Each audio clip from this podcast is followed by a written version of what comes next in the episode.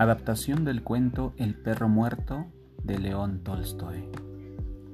Jesús llegó una tarde a las puertas de una ciudad e hizo pasar adelante a sus discípulos para preparar la cena. Él, inclinado siempre al bien y a la caridad, se internó por las calles hasta la plaza del mercado. Allí vio en un rincón algunas personas agrupadas que contemplaban un objeto en el suelo y se acercó para ver qué cosa podía llamarles tanto la atención. Era un perro muerto, atado al cuello por la cuerda que había servido para arrastrarle por el lodo. Jamás cosa más vil, más repugnante, más impura se había ofrecido a los ojos de los hombres, y todos los que estaban en el grupo miraban hacia el suelo con desagrado. Esto contamina el aire, dijo uno de los presentes. Este animal putrefacto estorbará la vía por mucho tiempo, dijo otro. Miren su piel, dijo un tercero. No hay un solo fragmento que pueda aprovecharse para cortar unas sandalias. Y sus orejas, exclamó el cuarto, son asquerosas y están llenas de sangre. Habría sido ahorcado por un ladrón, añadió otro. Jesús los escuchó y dirigiendo una mirada de compasión al animal, dijo, qué hermosos dientes tenía. Este relato nos habla de la forma en que miramos tanto la vida como las cosas que hay en ella. Estar atentos a descubrir lo bueno y lo positivo aún en aquellas circunstancias desagradables y pavorosas. Mirar amorosamente lo que nos rodea, con optimismo, sin dudas, nos permite ir descubriendo las perlas de la vida, lo bello en lo feo, la luz en la oscuridad, la esperanza en la desesperación, la firmeza en la inseguridad.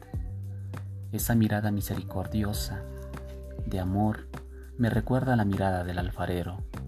Él es capaz de ver la belleza escondida que hay en ese barro que muchos evitan y desprecian.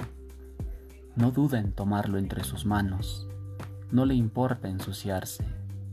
Acaricia la informe masa de arcilla la moldea pacientemente hasta lograr líneas verdaderamente armoniosas. Así, el insignificante barro va convirtiéndose poco a poco en una hermosa obra ante la mirada amorosa y compasiva de su creador. Seamos este tipo de personas que nos invitan a caminar por este mundo intentando descubrir a nuestro paso los dientes del perro y mirando el barro de nuestro camino con ojos de alfarero.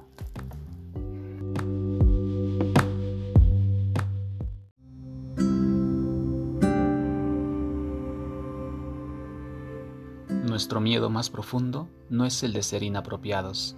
Nuestro miedo más profundo es el de ser poderosos más allá de toda medida. Es nuestra luz no nuestra oscuridad lo que nos asusta.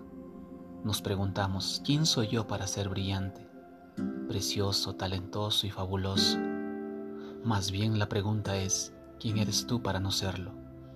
Eres hijo del universo, no hay nada iluminador en encogerte para que otras personas cerca de ti no se sientan inseguras.